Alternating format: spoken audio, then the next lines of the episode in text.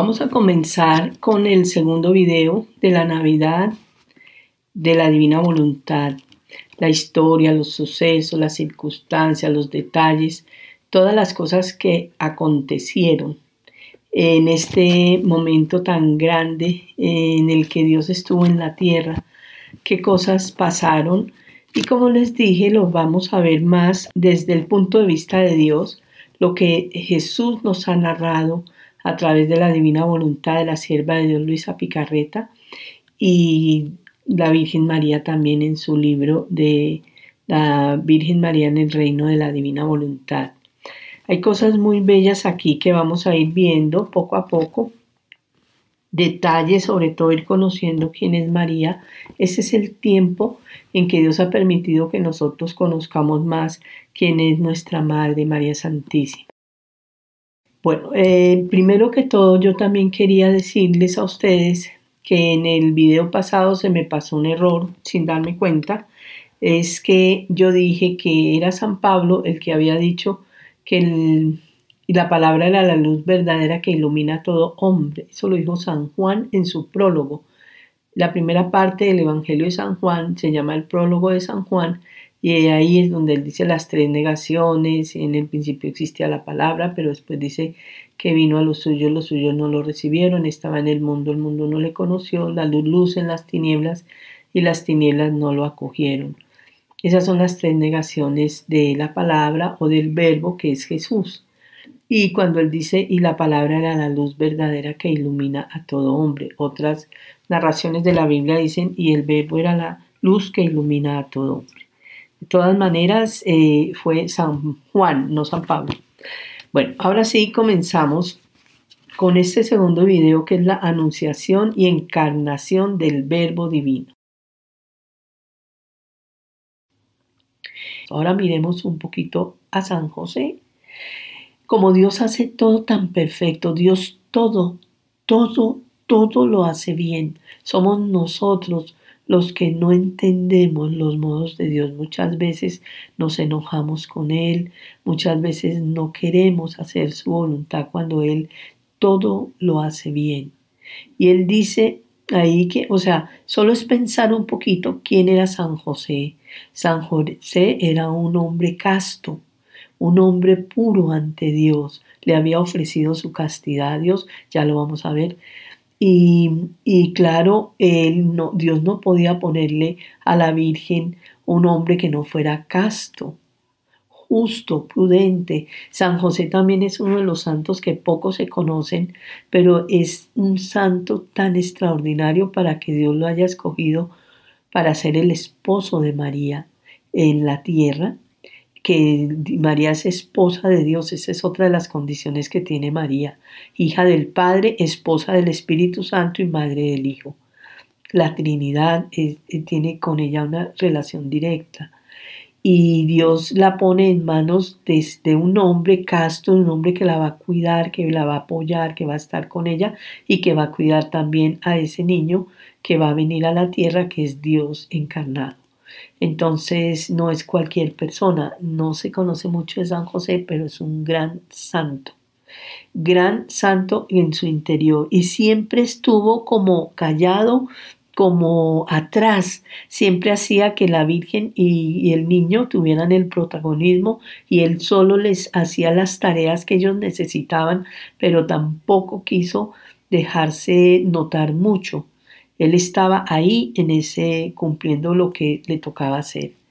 Le dice, aquí sí le dice en el libro la Virgen, en el momento que María y San José se conocen, empiezan a mirarse y cada uno está un poquito inquieto. Y entonces dice María, el uno quería hacer conocer al otro que estábamos atados a Dios con voto de virginidad perenne. Virginidad perenne. O sea, San José le había entregado a Dios su castidad y María su virginidad. Entonces eso implicaba que ninguno de los dos podía tener relaciones nunca, nunca, porque le habían entregado a Dios este voto. Y dice, finalmente se rompe el silencio entre ellos dos, el silencio, y ambos nos manifestamos el voto. Oh, cómo nos sentimos de felices y agradeciendo al Señor nos prometimos vivir juntos como hermano y hermana. Yo era atentísima a servirlo. Nos mirábamos con veneración y la aurora de la paz reinaba en medio de nosotros. Otra de las dos condiciones que tienen eh, María y José era el silencio.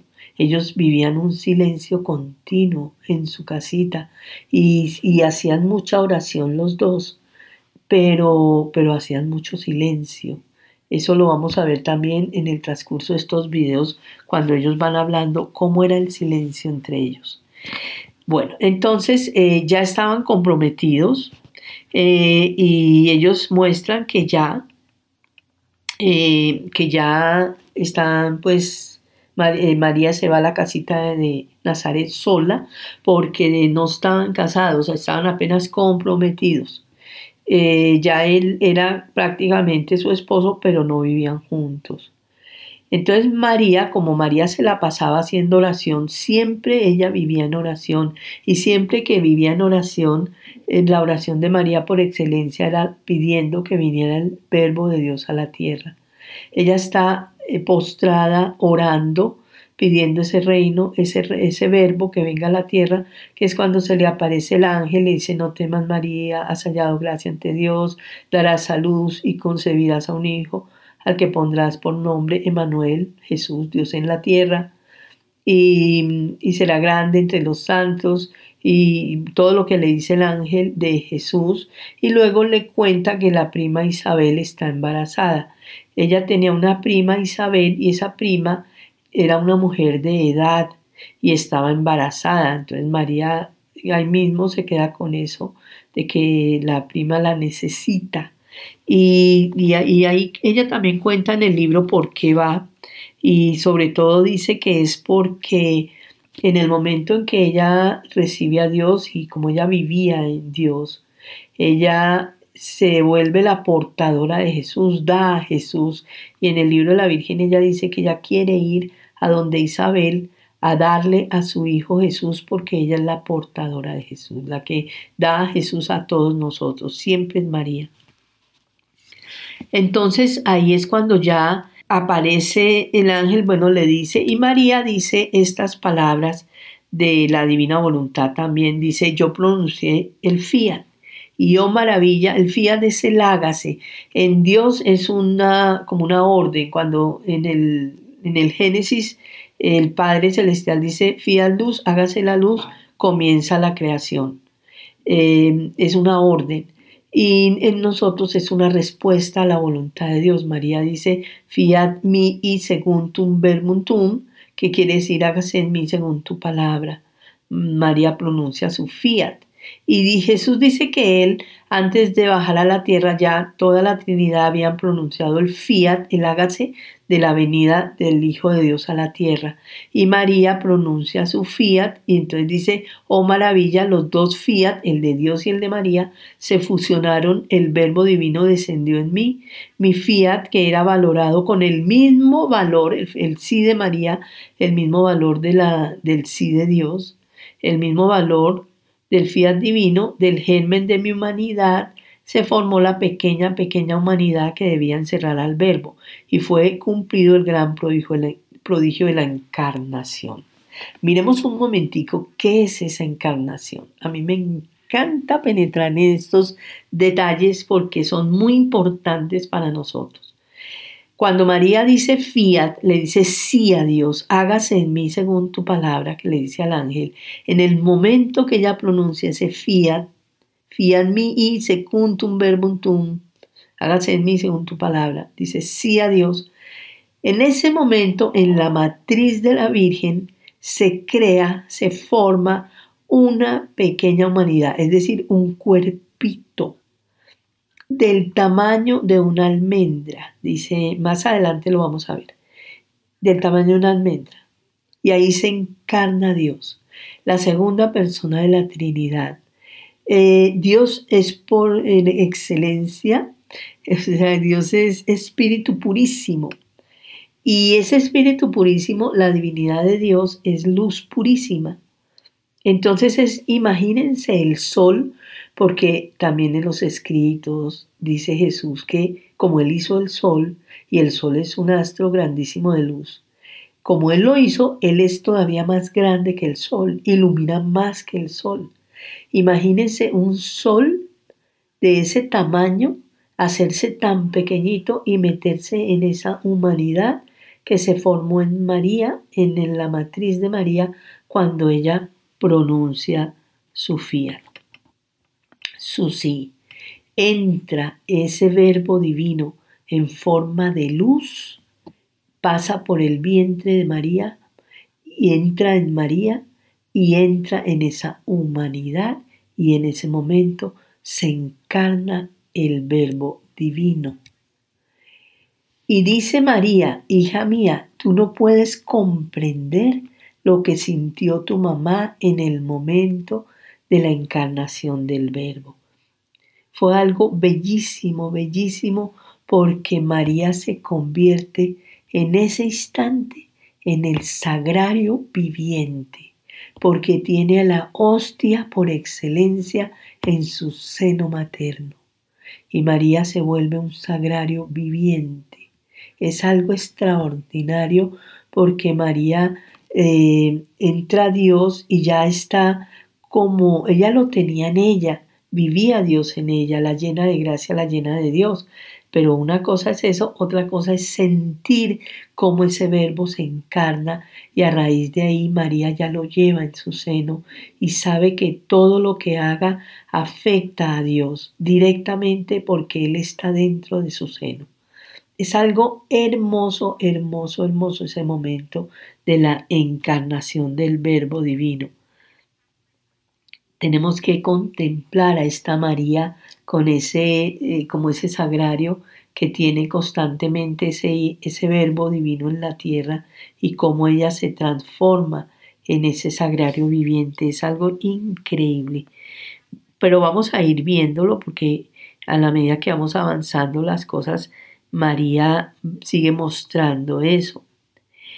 Pero hay una cosa en la encarnación que vamos a ver que es muy, muy, muy grande y muy especial.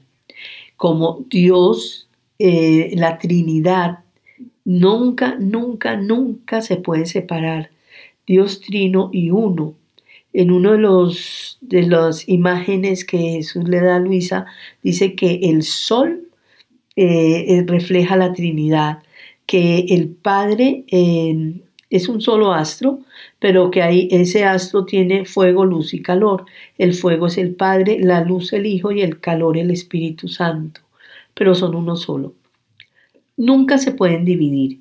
Entonces cuando el verbo, y él dice, Jesús dice, cuando yo me encarné en el seno de mi madre, yo me quedé con la Trinidad.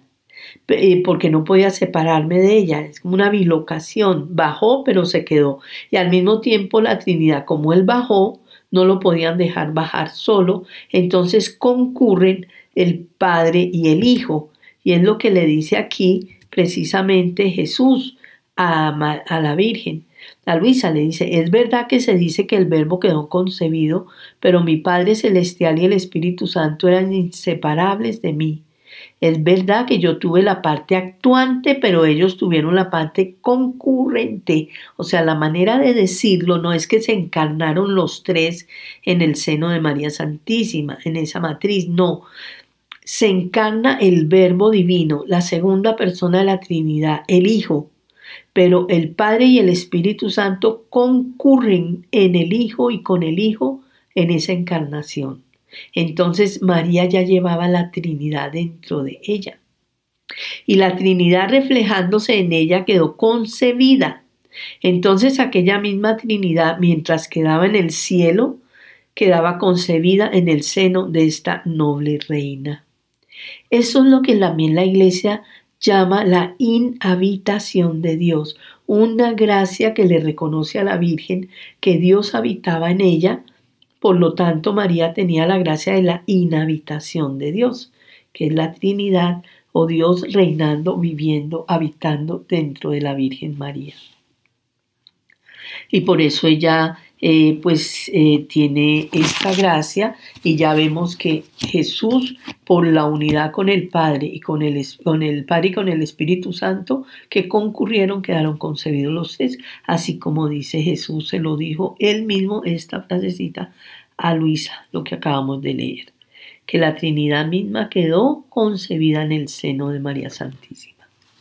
Pero no solo la Trinidad, hay otra parte también impresionante. Es que esto es muy bello, muy, muy bello.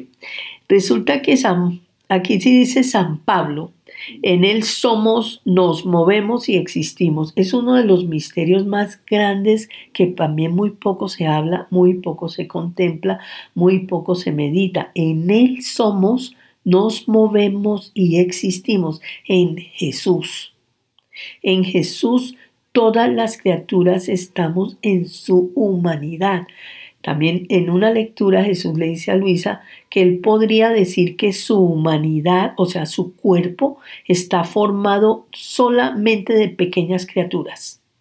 Todas, todas, todas estamos en su humanidad. Él es la cabeza.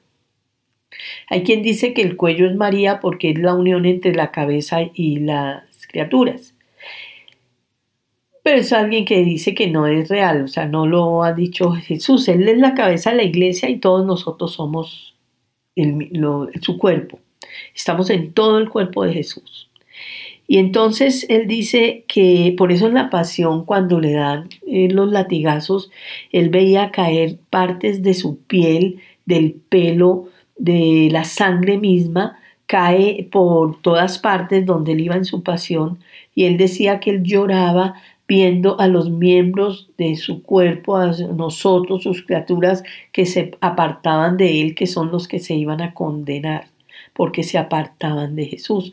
Y en el momento que él resucita, también se lo dice a Luisa, recoge toda su sangre, sus pelos, sus cabellos, pues su, su sangre y sus carnes, pedazos de carne, y vuelves y los pone en su cuerpo. Y eso significa que todos, aun los que estaban eh, predestinados, no los que, los que habían escogido la condenación eterna, podían en el momento que quisieran salvarse porque Jesús los reincorpora cuando resucita. Nadie, nadie, nadie quedó por fuera de la salvación, de la redención de Jesús, porque a pesar de que quisieron, y son ellos los que quieren separarse de Dios, Él vuelve y los reincorpora en el momento de su resurrección, entonces por eso todos, todos, todos se pueden salvar. No hay nadie que no se pueda salvar, haya hecho el pecado que haya hecho, pero tiene que arrepentirse y tiene que tomar eh, los sacramentos y las cosas que Dios dejó para el hombre para que recibiéramos la redención a través de esos sacramentos. Bueno, entonces vamos a ver qué pasó. Todos estamos en Jesús, todos, todos, todos. Y Jesús le dice a Luisa algo como esto. Dice, en cuanto la potencia divina formó esta pequeñísima, pequeñísima humanidad, tan pequeña que podía compararse al, tamaño de una avellana, o sea, como una almendra, pero con los miembros todos proporcionados y formados. O sea, el cuerpo, el cuerpito pequeño que se forma cuando María dice fiat, donde después Jesús, la segunda persona de la Trinidad, se encarna. Y entonces ya es Jesús en ese vientre de María. Ese pequeño niño estaba ya formado, su cuerpo completamente formado. No tuvo como nosotros la, el desarrollo de un feto, de que se van formando los miembros y se van desarrollando hasta los nueve meses. En Jesús no ocurre eso, sino que la humanidad de Jesús está completa, completa, completa. Y este sol divino se mete en esa humanidad, su divinidad encerrada en la humanidad, como siempre lo, vivió y a Jesús se le llama em, Dios y hombre y, y habla la iglesia de la unión hipostática, así lo llama, cuando dice que era tanto Dios como es tan Dios como hombre, no se puede decir ni que era más Dios y menos hombre, ni que era más hombre y menos Dios, sino que son iguales, tanto es Dios como es hombre. Eso se llama la unión hipostática, Dios y hombre. La humanidad de Cristo este Dios que se mete en esa humanidad ya formada completamente y va creciendo dentro del seno materno. Entonces aquí dice Jesús, el verbo quedó concebida en ella, en esa humanidad ya formada. La inmensidad de mi voluntad, encerrando todas las criaturas pasadas, presentes y futuras, concibió en ella, o sea, en la humanidad, en la Virgen María, en la humanidad de Jesús, todas las vidas de las criaturas, todas las vidas de las criaturas. Y conforme crecía la mía, así crecían ellas en mí. Así que mientras aparentemente parecía solo, visto con el microscopio de mi voluntad, se veían en mí concebidas todas las criaturas. Sucedía de mí como sucede cuando, como cuando se ven aguas cristalinas que mientras parecen claras, vistas con el microscopio, cuántos microbios no se ven. Entonces podemos imaginar un momento qué pasó en esa inmaculada concepción, en esa concepción del verbo divino. Aquí es del verbo divino, la encarnación del verbo divino en María. Que la Trinidad concurre y queda concebida en el seno de María y al mismo tiempo todas las criaturas en Jesús. Aquí podemos ver también, si meditamos, contemplamos este misterio tan hermoso, que María es realmente nuestra Madre. En Cristo, con Él y en Él, estamos todos dentro del seno de María y en Cristo, con Él y en Él, somos hijos de María. Porque todos estamos en Él, en su cuerpo. Y en ese cuerpo de Jesús, en esa humanidad de Jesús, fuimos creciendo con Jesús dentro del seno de María Santísima. Por eso María realmente es nuestra madre. Eso, por más de que lo nieguen y mucha gente diga que no es así o que no es cierto, eh, es una verdad y es una realidad. Y por eso también San Pablo dice, en Él somos, nos movemos y existimos en Jesús. Estamos todos en la humanidad de Cristo, todos, todos, todos. En Él somos, nos movemos y existimos. Y estamos en Jesús. Y Jesús es al momento, o sea, en la humanidad de Cristo. Cuando ese verbo divino toma la humanidad, ahí en esa humanidad eh, llegamos todas las criaturas a unirnos. O sea, la Trinidad y todas las criaturas estaban ahí en Jesús y en el seno de María Santísima. Una cosa extraordinaria. Bueno, ¿qué podía sentir María en ese momento de la encarnación? Eh, algo muy bello, muy, muy, muy grande, porque estaba toda la Trinidad y todas las criaturas dentro de una niña de, de 15 años, pero no era cualquier niña, ya habíamos visto la condición de María para poder entender mejor este misterio. Entonces dice María, Hija mía, tú no puedes comprender lo que sintió tu mamá en el momento de la encarnación del Verbo. Mis alegrías son infinitas, mares de felicidad me inundan. Ahora tú debes saber que para tu mamá comenzó una nueva vida. Yo estaba al día de todo, de todo lo que hacía mi hijo. Lo veía devorado por mares de llamas de amor.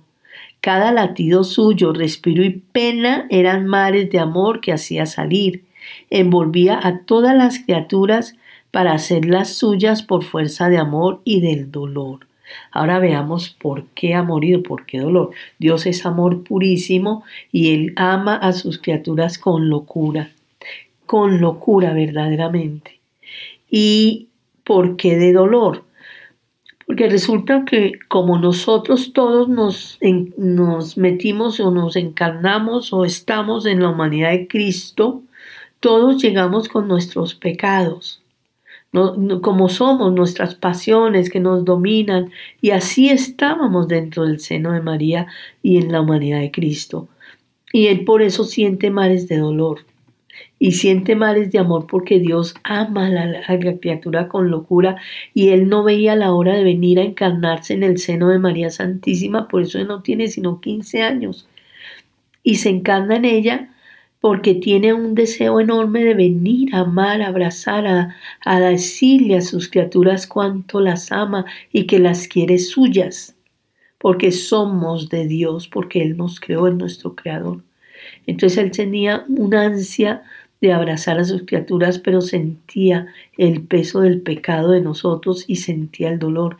Y Él vive dentro del seno de María Santísima una pasión, una pasión con fuego, espinas de fuego, latigazos de fuego, clavos de fuego. Se lo dice a Luisa.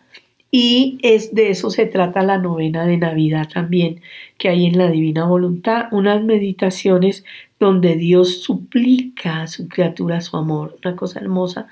La novena de Navidad es el libro que yo he visto único, único, único entre todos los libros que hablan de Dios.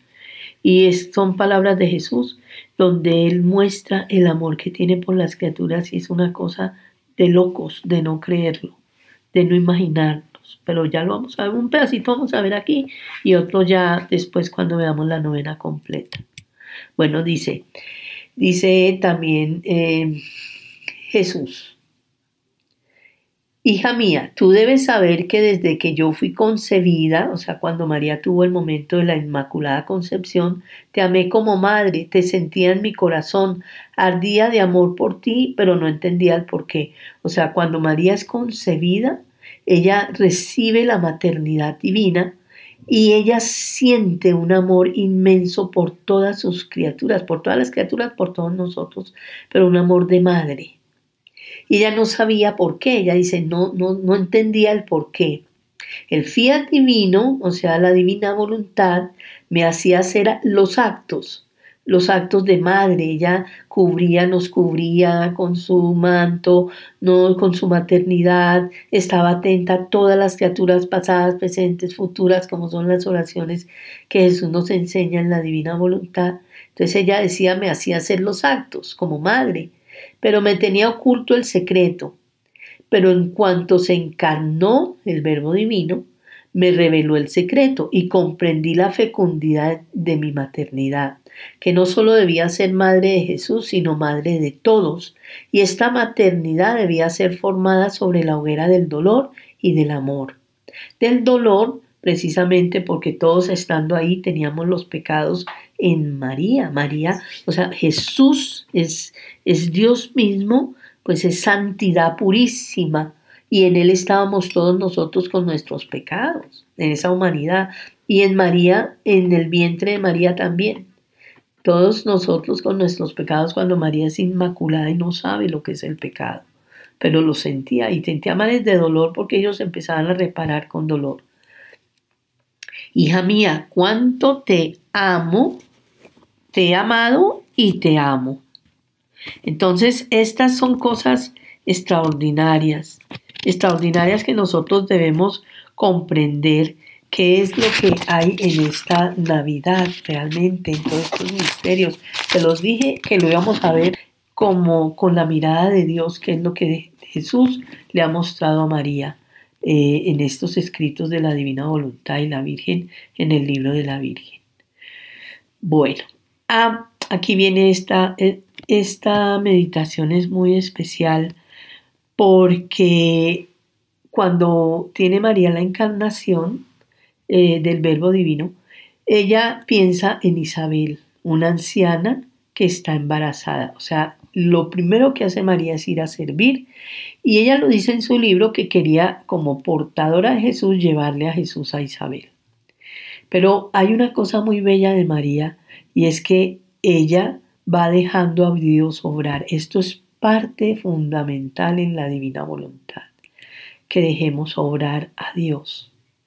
A veces queremos interponernos en la voluntad de Dios, actuar y hacer las cosas por cuenta nuestra. Y, y, no vemos cómo María, siendo madre, maestra y modelo de nosotros, dejaba a Dios obrar.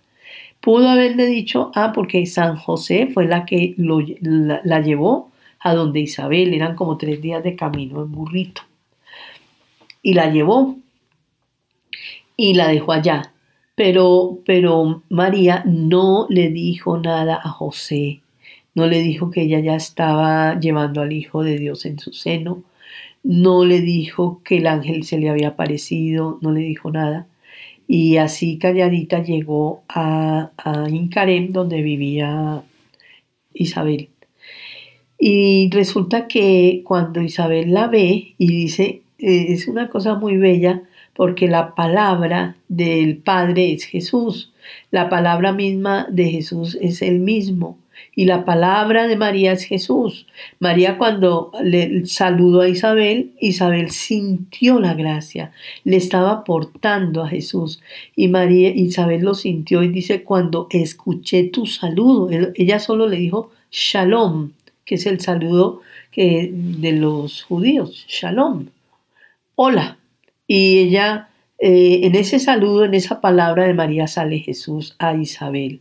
Y ella siente y ahí mismo ve, porque el Espíritu Santo le muestra, pero cuando entra esa palabra de María en Isabel, llega al, a Juan Bautista, que está en el vientre de Isabel, y le llega la gracia a Juan Bautista. Por eso, por esa gracia que recibió María, eh, que recibió Juan Bautista, a través de María, eh, eh, del saludo de María a Isabel, es que Jesús dice que de los nacidos de mujer el más grande es Juan Bautista. Porque por esa gracia que recibió, porque él recibe la gracia. Les había dicho que en el Antiguo Testamento no tenían la gracia. Y luego dice que Juan es el último profeta, o sea que Juan es el último del Antiguo Testamento nacidos de mujer porque no son bautizados, los bautizados somos ya hijos de Dios. Entonces, de todo el Antiguo Testamento el más grande es Juan Bautista porque recibió la gracia en el vientre de su madre Isabel por María Santísima. En ese momento. Y en ese momento Isabel también ve que María es la madre de Dios y siendo Isabel una anciana y María una niña de 15 años, Isabel se le postra diciéndole, ¿de dónde aquí que la madre de mi Señor venga a mí? Ella está encantada, fascinada de, de recibir a María porque ella es la Madre de Dios, la Virgen elegida para ser la Madre de Dios. Y ahí es donde María eh, contesta con el Magnificat. Le dice, proclama mi alma la grandeza del Señor, se, aleja, se alegra mi espíritu en Dios mi Salvador, porque ha mirado la humillación de su esclava. Ahí está el Magnificat que pronuncia la Virgen en el momento que Isabel la reconoce. Pero María es que es eso, ella calladita, calladita, va dejando que Dios mueva las cosas. Qué difícil es hacer eso que hace María, estarse quietos, quietos, solo contemplando a Dios y esperando que Dios mueva todas las cosas y estar dispuesta a lo que sea. Y es tanto a lo que sea que María dura ahí mismo, em, dura tres meses más o menos, porque ella espera hasta que Juan Bautista eh, nazca. Y, cuando Juan Bautista nace, entonces ya ella, ya José la recoge a los tres meses tenía y obviamente que cuando José la recoge la ve embarazada. Se da cuenta que ella está embarazada y él se queda muy eh, sorprendido de verla embarazada porque nunca pues, habían hecho votos, el de castidad, ella de virginidad, y cómo así que llega y la encuentra embarazada. Estas son de esas cosas que uno no sabe ni, o sea, uno diría, ¿qué pienso de esto? ¿Cómo lo veo? ¿Cómo lo entiendo? Que Dios permita estas cosas, porque María no le dijo nada a José cuando la llevó donde Isabel, ya la encuentra embarazada, ¿qué puede pensar él? Y, María. Y también además es tremendo porque ellos se regresan a la casita de Nazaret. María no dice nada en el viaje, pero sabe que él está sufriendo.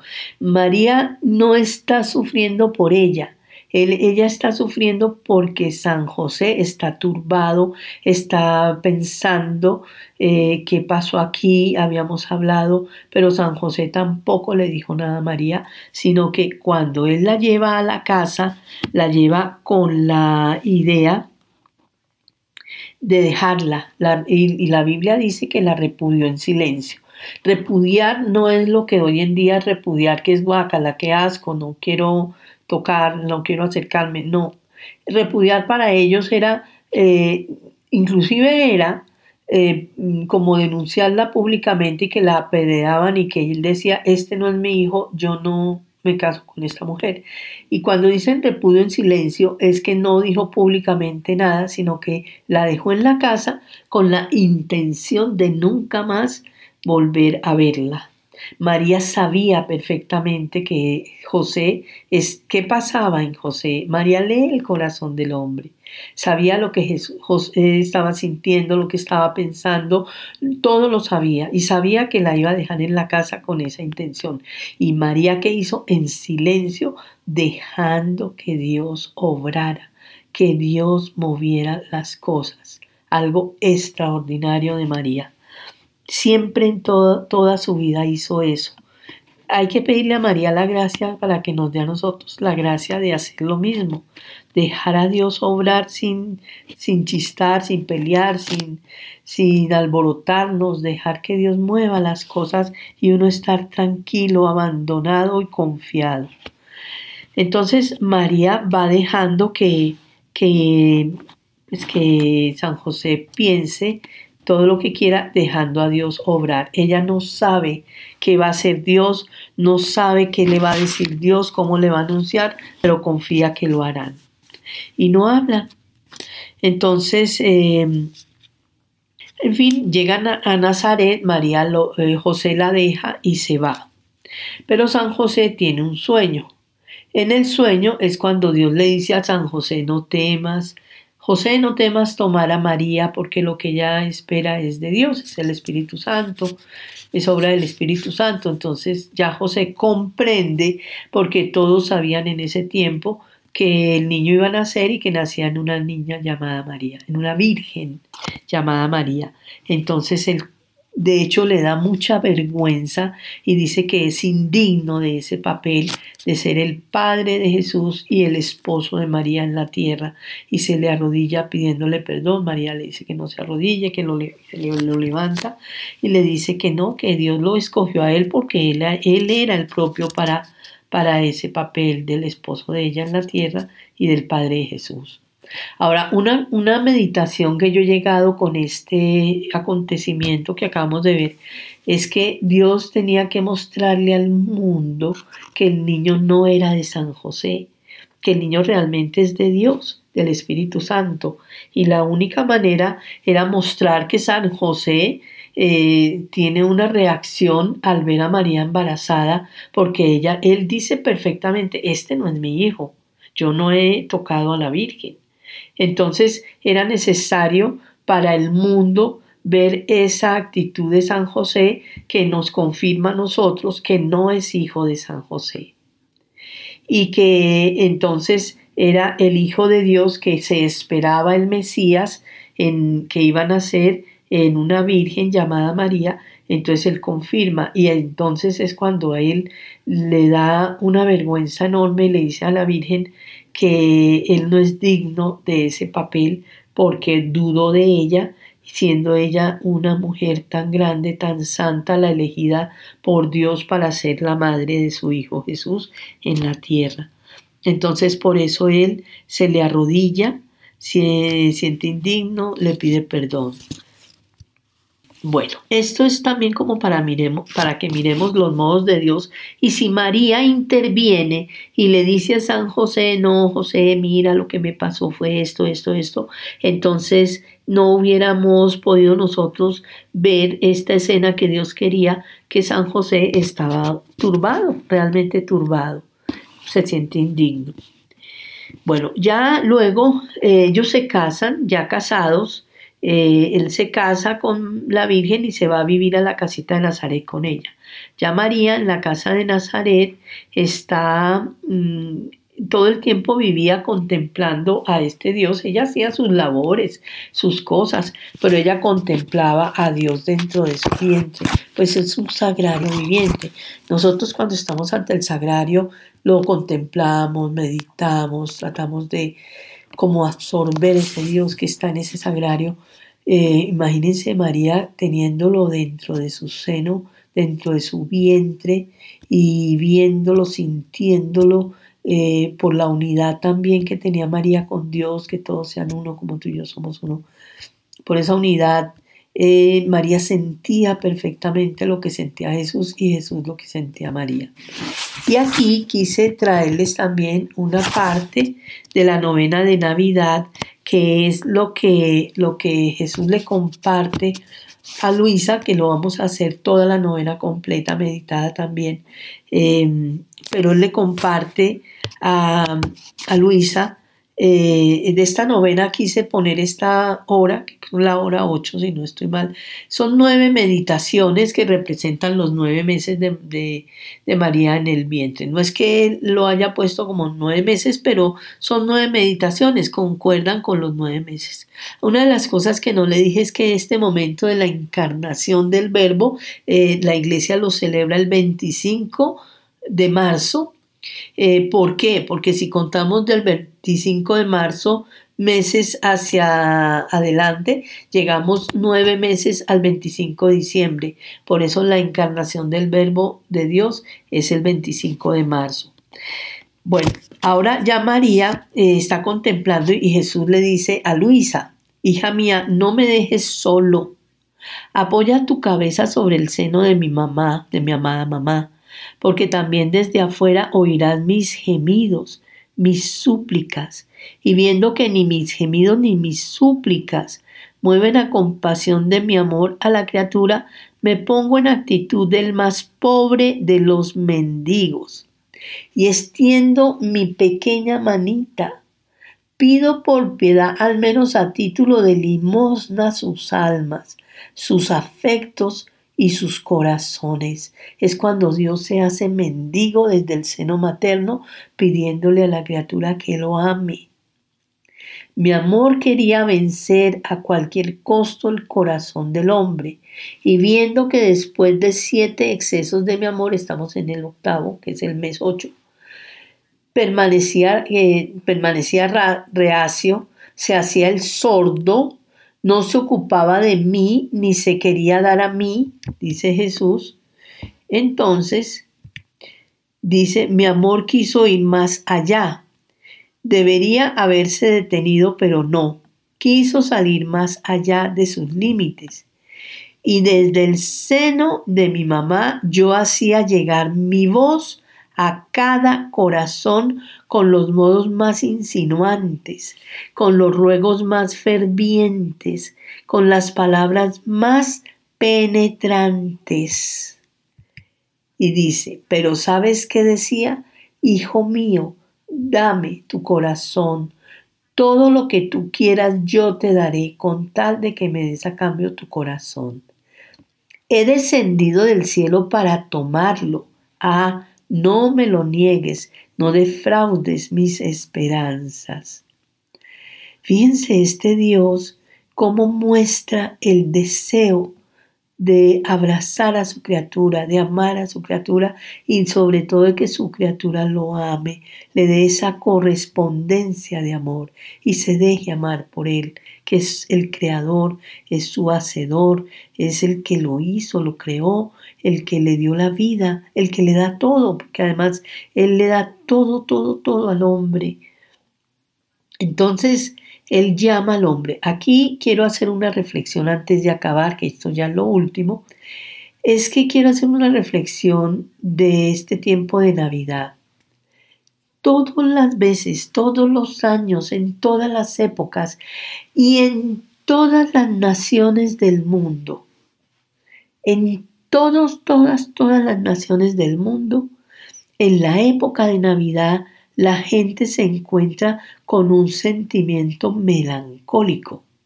Es como un sentimiento de, de dolor, de amor. Hay gente que se siente muy contenta, hay gente que tiene dolor y melancolía, como que no sabe qué hacer. Entonces aquí es donde nosotros vamos viendo que este sentimiento de melancolía es debido a la llamada que hace Jesús en el seno materno a todas las criaturas. Eso lo vamos a ver también cuando ya está Jesús en la, en la cuna, porque él dice que lo llamó a todas las criaturas, que no hubo ninguna a la que él no llamara. Todas, todas, todas fueron llamadas por Jesús, desde el seno de María y luego en el pesebre.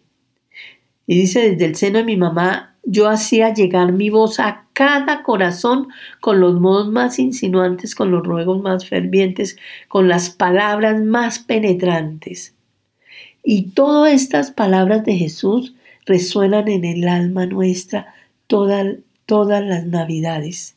Por eso el hombre se siente compungido, melancólico, tiene un sentimiento especial en Navidad porque su Creador lo llama, lo llama, le pide, su corazón le pide su amor, le suplica su amor, hable su manito como un mendigo para que le demos nuestro amor a Dios. Yo siempre he meditado esto como con una una cosa, de, eh, ¿cómo explicar? ¿Cómo ve uno estos contrastes? El hombre, por un lado, como yo he trabajado con el perdón tanto tiempo, dictando talleres y viendo a la gente y yo misma, todos nosotros, con tantas dificultades, pasiones, miserias, pero la verdad, el origen, el origen purísimo desde el centro del corazón del hombre, el origen de la enfermedad del hombre radica en la falta de amor a Dios. Si el hombre amara a su Dios y se dejara amar por Dios, se sanaría de todo, absolutamente de todo. Porque el amor sana, sana todo. Y, y entonces, precisamente, es esa falta de amor lo que enferma al hombre. Y viene Jesús y suplica, ruega, implora, hasta agoniza de amor. Eso lo vamos a ver en la novena de Navidad. Cómo este Dios viene a suplicar, a agonizar, a pedir, a, es como más le dice a la criatura, ámame, dame tu amor, dame tu corazón, y yo lo quiero, y yo te daré mares y mares de amor, y te haré feliz. Sí, en medio del sufrimiento, porque Dios da todo al tiempo, eso no, no, no se queda con nada pero, pero es así como Él quiere. Yo digo, es increíble. Él agoniza de amor, se muere de amor, y el hombre enfermo y mal, muy mal, por falta de amor de Dios. Esto es increíble. Y no es sino que el hombre quiera, quiera, y le diga a Dios, bueno, yo quiero, muéstrame cómo, yo quiero amarte, yo quiero darte mi corazón, llénamelo de amor, yo quiero vivir para ti. Es eso lo que Él quiere. Y quiero hacer tu voluntad. Y una de las cosas importantes en este hacer tu voluntad es el conocimiento de los escritos de la divina voluntad que Jesús lo pide, lo, lo anhela, lo quiere. Ya con la encarnación del verbo aprendimos muchas, muchas cosas bellísimas. Podemos seguirlas meditando. El siguiente video que vamos a ver pues ya es eh, la ida de Jesús, de ellos, a Belén y el nacimiento de Jesús. También cosas bellísimas, grandes, extraordinarias que vamos a ver en este nuevo video de, de, la, de Camino a Belén y el nacimiento de Jesús en el pesebre. Les habló Silvia Arcila, bendiciones para todos en la divina voluntad.